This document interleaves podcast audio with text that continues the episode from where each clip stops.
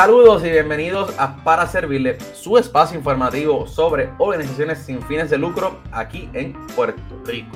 En este nuevo episodio me acompañó Carla Correa, coordinadora de programas para Intercambios Puerto Rico.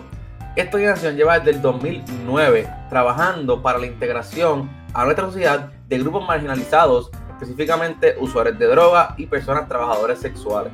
Con ella hablamos sobre sus cinco programas, entramos a hablar sobre la importancia de apoyar a estas personas en sus diferentes comunidades y los planes futuros que tienen como organización. Los invito a conocer más de Intercambios Puerto Rico en todas sus redes sociales y en su página web.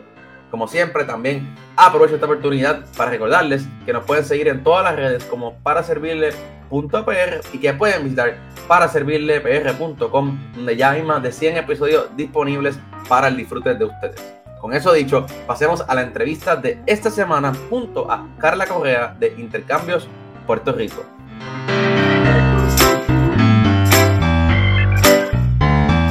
Saludos y bienvenidos a otro episodio de Para Servirle. Hoy me acompaña Carla Correa de Intercambios Puerto Rico para hablar sobre la organización, el impacto que han tenido en Puerto Rico y sus diferentes programas. Carla, bienvenida para Servirle. Saludos a todas y todos y gracias por el espacio que nos brindan para dar a conocer qué es Intercambios Puerto Rico. No, gracias a ti. Sé que como hablábamos tras cámara, hemos estado ahí cambiando esta entrevista yo creo que hace como dos meses, o que me alegra que vamos a poder conversar hoy y que la gente va a conocer lo que ustedes hacen en la organización que siempre es bueno y eso es la, misión de nuestro espacio, ¿no? para empezar ahí directo al grano, ¿no? ¿Qué es Intercambios Puerto Rico?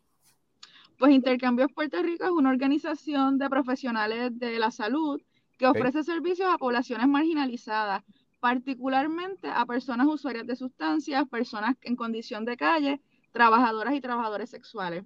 Se ofrecen servicios de todo biopsicosocial desde una perspectiva de reducción de daño y reducción de daños más en caso de personas que consumen sustancias en donde buscamos darle todas las herramientas para que esa persona pueda tener calidad de vida independientemente de su consumo y no necesariamente se busca la abstinencia, porque sabemos que en muchas personas el consumo de sustancias es un trastorno por consumo de sustancias, que es como cualquier otra enfermedad crónica que tiene sus recurrencias y no necesariamente la persona va a dejar de consumir eternamente. Como que puede tener unos lapsos en donde consume, hay unos tiempos en que no está consumiendo y es muy normal y por eso la reducción de daños no busca necesariamente la abstinencia a menos que la persona así lo desee. Eh, qué, bueno que mencionas eso, porque yo te, iba a preguntar sobre eso y a, abordar un poquito ese tema, porque eh, una de las cosas que ustedes hacen a través de uno de los programas es entregar jeringuillas limpias a las personas usuarias. Y pues la gente a lo mejor que no conoce lo que tú estás explicando ahora mismo, pues diría, pero ¿por qué le estás dando una jeringuilla? Mejor no es darle una, no queremos que pare, pero pues, como tú bien acabas de explicar, yo creo que eso da un poco de contexto a que necesariamente la abstinencia no es la, la, solución, puede causarle más daño por su, ¿verdad? Por la condición que ya tienen y la, adicción que ya han, han, creado a través de los años. Sí, nosotros tenemos este programa, es como, es la, la semilla de lo que es Intercambio Puerto Rico, porque fue el primer programa que existió y fue creado por personas consumidoras de sustancias de drogas inyectables ah, que viendo la situación de, del contagio de VIH y hepatitis decidieron empoderarse de su consumo y repartir jeringuillas estériles a, a personas pues, que también consumían. Esto empezó dos personas desde el baúl de su carro entre Fajardo y Luquillo. Luego en el 2009 es que entonces empieza Intercambios Puerto Rico ya como una, una estructura o una organización mucho más estructurada que al principio y la idea es darle entonces a las personas todo el material necesario para consumir en este caso heroína sin la necesidad o, o, bajando los riesgos de contagiarse de VIH, que sabemos que en Puerto Rico, a diferencia de Estados Unidos, el contagio de VIH es mayor por personas que comparten equipo de inyección en lugar de hombre sexo con hombre, como pasa en otras partes del mundo. Y no solamente evitar el contagio de VIH, hepatitis, sino también eh, condiciones de la piel que sabemos que pueden empeorar y poner en riesgo la vida de la persona con un acceso que de momento no tiene el cuidado necesario y se convierte en una úlcera y así se sigue dañando el tejido de la piel de la persona y puede ser que termine en una amputación. que por eso es la necesidad de hacer estos intercambios y, y nosotros intentamos darle a la persona las jeringuillas necesarias de lo que consume, porque no sacamos nada dándole una, dos, diez jeringuillas. Si la persona se inyecta 12 veces al día, sabemos que de fábrica a veces las jeringuillas vienen defectuosas o pasó alguna situación y siempre queremos que tengan las suficientes jeringuillas para evitar el contagio de alguna otra enfermedad. Y eso es súper importante, no, no estamos fomentando el consumo, sino queremos evitar problemas de salud pública que a la larga nos afectan a todas y a todos en la sociedad. Claro. Además del intercambio, tenemos entonces este otro programa. Nosotros tenemos cinco programas, cuatro son de servicio directo y uno es de, pues, es más política pública, que es el que yo coordino. Ya mencioné lo que hacemos en el gancho. El gancho eh, tiene trabajo de alcance comunitario, tiene un coordinador y pues además de dar las jeringuillas, como mencioné, los cookers, alcohol, triple antibiótico, agua estéril, todo lo que se necesita, también se da educación. Necesitamos que las personas conozcan sobre su consumo, los riesgos, porque sabemos que el consumir cualquier tipo de sustancia conlleva unos riesgos y que las personas estén conscientes para poder evitarlo y pues dentro de las circunstancias puedan tener mejor calidad de vida. A ese programa se le añade entonces red de acceso, que este, este proyecto que se hacen pruebas rápidas de VIH en la comunidad y se enlaza si hay un posible reactivo o la persona necesita algún manejo de caso. En ese programa contamos con una enfermera y una trabajadora social que se encargan entonces de dar todo ese servicio. Tenemos entonces el programa Sin Techo, que este proyecto trabaja con personas en condición de calle con uso de sustancias y o problemas de salud mental. Aquí hay un, educador par, tenemos consejera en uso de sustancias, perdón, un consejero en uso de sustancias, una consejera en salud mental y tenemos manejadores de caso. Este proyecto es, es un proyecto que tiene un poquito, es un poquito más alto de umbral, a diferencia del gancho y red de acceso, porque aquí como tienes que pasar por cierto número de, de consejeros, estás seis meses en el proyecto para entonces ayudarte a conseguir cualquier documento necesario para estar lista o listo cuando tengas la posibilidad de conseguir una vivienda ya sea certificado de nacimiento, identificación, las destrezas que necesitas para volver a adaptarte al estar viviendo bajo un techo. Pues sabemos que una persona que lleva más de 10 años viviendo en la calle pierde un montón de destrezas básicas en cuanto a, a la convivencia en una, en una casa. Nosotros a lo mejor estamos acostumbrados a bañarnos tres veces al día, dos veces al día, a dormir en una cama, a hacer ciertas actividades domésticas que una persona que vive en la calle no necesariamente las está realizando. Por una, por falta de acceso a agua potable, a lo mejor no tiene la oportunidad de bañarse todos los días, no tiene un lugar donde guardar su comida, sus documentos básicos, que todas esas destrezas, pues volvemos entonces a trabajarlas para cuando puedan conseguir una vivienda no estén a riesgo de perderla. Y prácticamente todos los proyectos como que se van enlazando uno con el otro porque cumple entonces las necesidades que tiene la población usuaria de sustancias en Puerto Rico, que sabemos que la mayoría no tiene sus determinantes sociales cubiertos, como es techo, como es acceso a servicios de salud, y por ahí podemos seguir hablando. Entonces, nuestro último proyecto es La Móvil, que este proyecto es una clínica rodante. Tenemos una unidad móvil donde se ofrecen servicios biopsicosociales, como mencioné anteriormente, Aquí contamos con una médico de familia, tenemos dos psicólogos, tenemos manejo de casos y una trabajadora social clínica. Y aquí ya entonces estamos añadiendo otros aspectos del ser humano que hay que atender, como la salud física y la salud mental, que son tan importantes que estén bien balanceadas, porque si una no está balanceada, va a afectar a la otra. Claro. Y, pues en Puerto Rico hemos pasado un montón de situaciones como el huracán María, los terremotos, la pandemia, y sabemos que las poblaciones que nosotros atendemos siempre han estado pasando necesidades, independientemente de todas las situaciones que estamos sufriendo ahora eh, la, la población en general. Porque en cuanto empezó el COVID, sabíamos que los planes eran quédate en tu casa, lávate las manos, entonces, cuando tú no tienes casa, cuando no tienes acceso a agua, ¿cuáles son mis herramientas de, o mis mecanismos de defensa para entonces evitar el contagio de COVID. Que nosotros siempre pues, estuvimos en la calle ofreciendo servicios, eh, dando mascarillas, hand sanitizer, proveyendo de, hasta donde podemos tratar de darle las herramientas para que pudieran entonces pasar toda esta situación, ya que el Estado colapsó y no, no estaba entre sus prioridades las personas en situación de calle y, y mucho menos consumidoras de sustancias. Entonces, el otro proyecto, como mencioné, que no da servicio directo, es el de política pública o política de drogas conciencia, que este proyecto se dedica a educar a la es el que tú trabajas, ¿no? Sí, ese es el proyecto que yo coordino.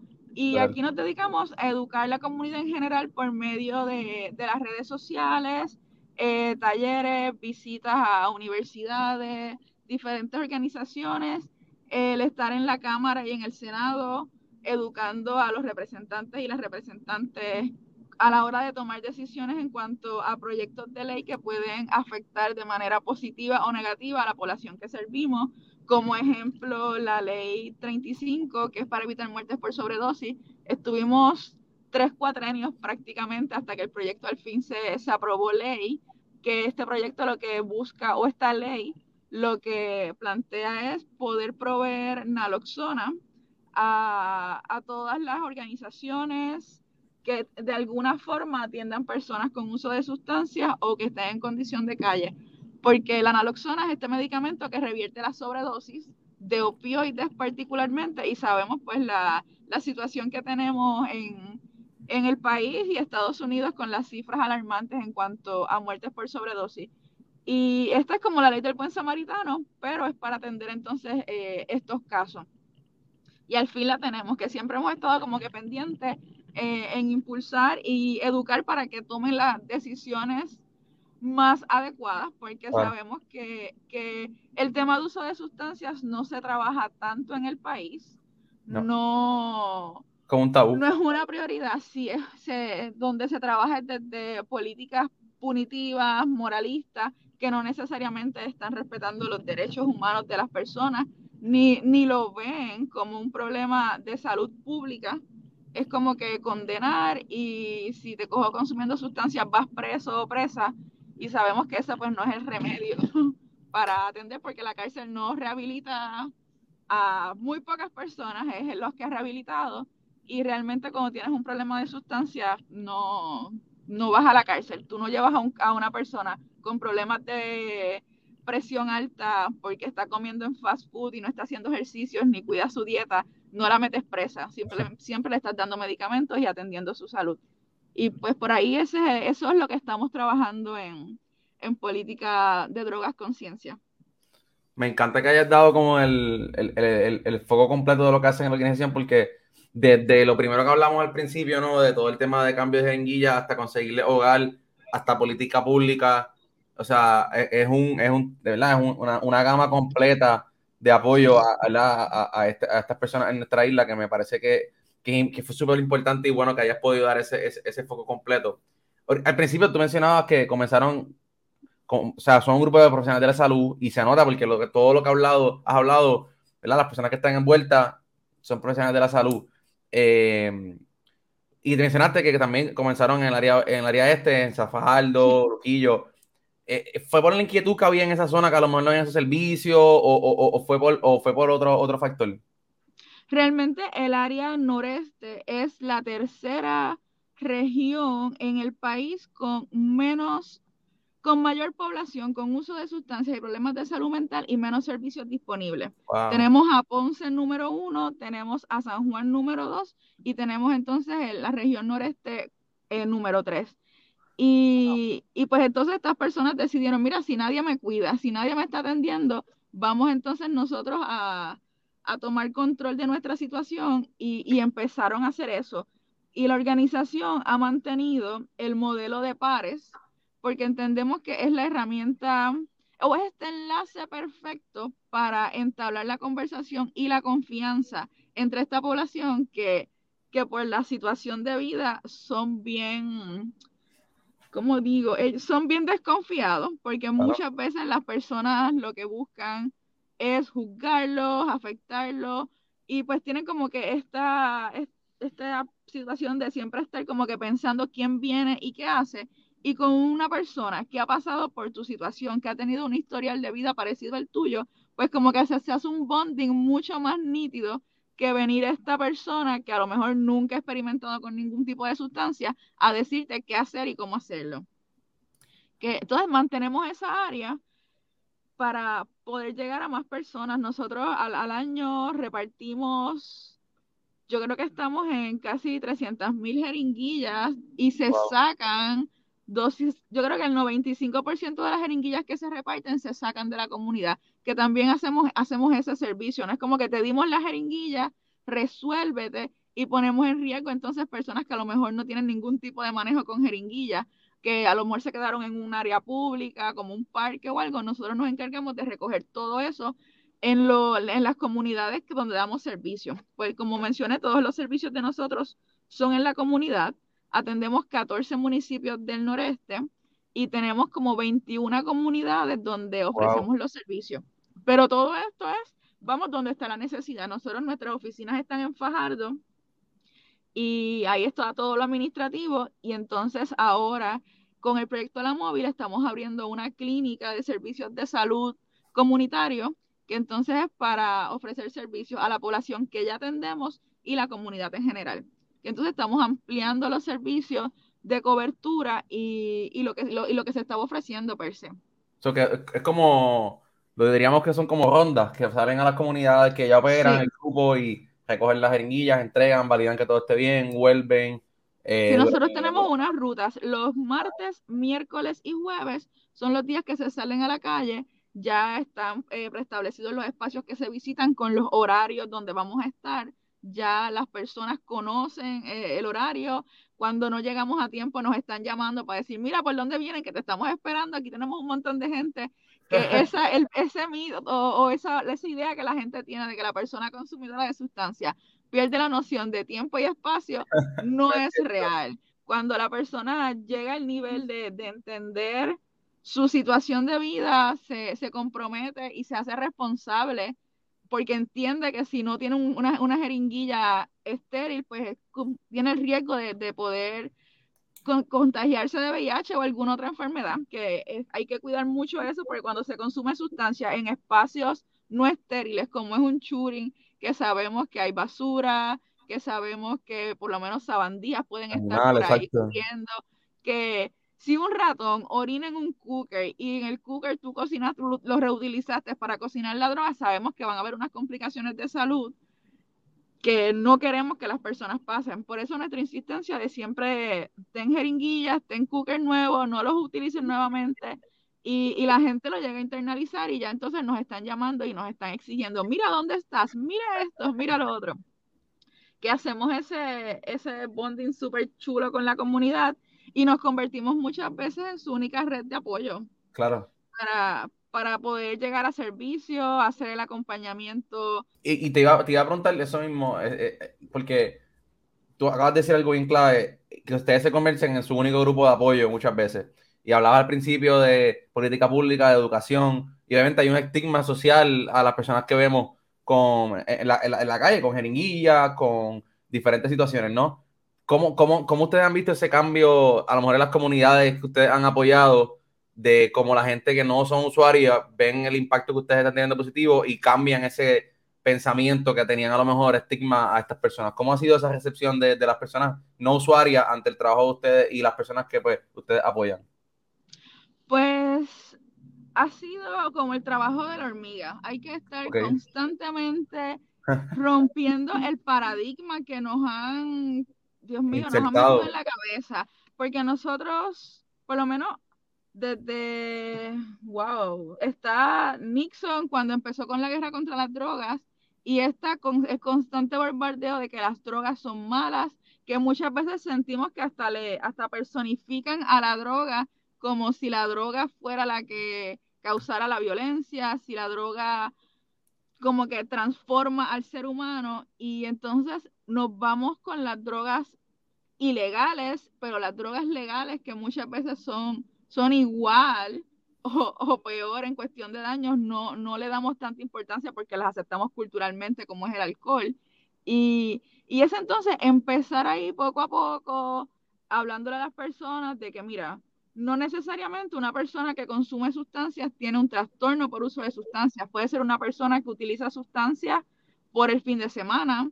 Esta persona consume sustancias y no, no, no ha faltado el trabajo, no se ha afectado ninguna parte en su vida. So, es como que no, pueden, no, no son como que los blancos y negros.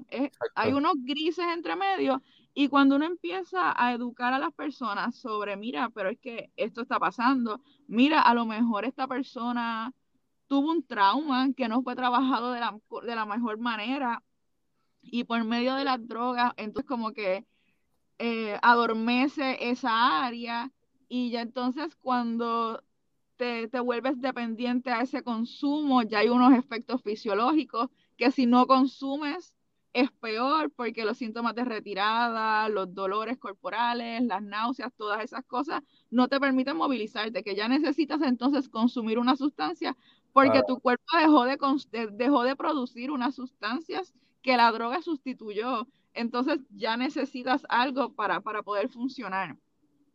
Y empezar como que a cambiarle esa carga negativa que se le ha puesto a la droga nos ha permitido que entonces la comunidad se involucre que nos permitan hacer ferias de servicio, que a veces al líder comunitario le podemos dejar la naloxona, le podemos dejar jeringuilla para que entonces cuando vean una sobredosis puedan responder. Si nosotros no vemos a un participante, ellos puedan entonces hacer el intercambio y luego la próxima semana nos entreguen entonces en el chart container las jeringuillas que, que recopilaron, que tratamos entonces de involucrar a todo el mundo para poder crear como que esta red de apoyo, tanto comunitaria como organizacional, para beneficiarnos todos, porque si la comunidad se involucra, va a ser mucho más efectivo el proceso para todo el mundo.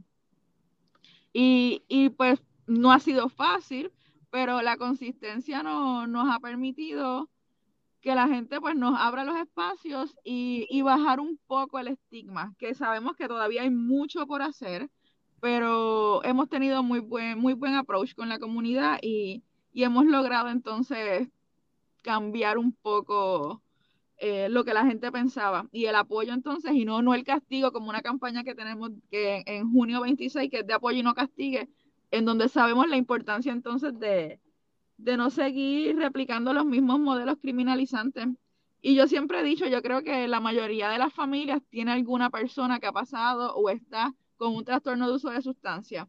Y cuando podemos entenderlo, realmente cómo es la situación, nos ayuda tanto a nosotras de poder ofrecer las herramientas necesarias a como la persona poder, poder entonces trabajar en su, en su recuperación sin pensar que necesariamente le está fallando a alguien. Exacto. Sí, eh, si no conoces no puedes castigar, obviamente. Ya, sé que tienes, estás ahí a punto de entrar a una reunión. Última pregunta. ¿Algún plan para el resto de este año? Estamos mencionaste lo de junio 26, esto va a salir cercano a esa fecha. ¿Algún plan para el resto del año eh, allá en Intercambio Puerto Rico? Pues mira, nosotros empezamos con el Día Internacional de la Reducción de Daños que se celebró el 7 de mayo, una campaña para educar sobre qué es reducción de daño porque en octubre 13, 14, 14, 15 y 16 de octubre vamos a estar teniendo la Conferencia Nacional de Reducción de Daños en Puerto Rico, que se va a estar celebrando en el Caribe Hilton, donde van a venir diferentes profesionales, diferentes organizaciones que trabajan en la reducción de daño, tanto en Estados Unidos, Latinoamérica y Puerto Rico, para estar poniendo, dando ponencias, mesas redondas, un sinnúmero de información para pues, uno aprender más sobre la reducción de daños.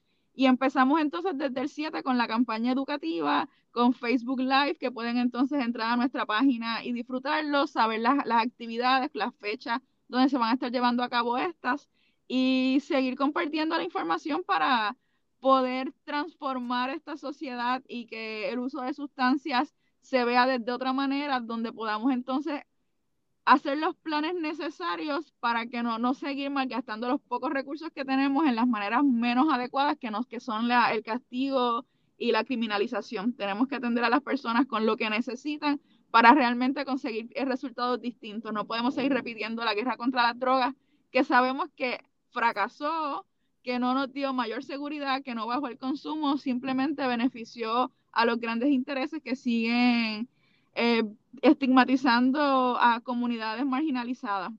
Sí, sin duda lo que hizo fue ponerle un sello y poner a mucha gente en contra de ellos. Carla, te agradezco tu tiempo y agradezco lo que hacen eh, en, nuestras comunidades. Eh, saben que tienen aquí un espacio para lo que necesiten. A nuestra audiencia pueden seguir y buscar más información de Intercambios Puerto Rico en todas las redes y en su página web Intercambios PR. Ahí está la información, los Facebook Live, los diferentes talleres y los, otros eventos que, que, habrán durante el año, específicamente en octubre, como Carla bien nos acaba de mencionar. Agradecido por tu tiempo y por, por estar conmigo en este ratito. Gracias, Jesús. Que tengan buen día o buenas tardes. Así mismo, gracias, gracias a ti, a toda nuestra audiencia, ya saben de otra organización que pueden apoyar, que pueden buscar para ¿verdad? conocer más y, y darle la mano para que puedan continuar haciendo impacto en nuestras comunidades. Muchas gracias por su sintonía y recuerden que aquí para servirles.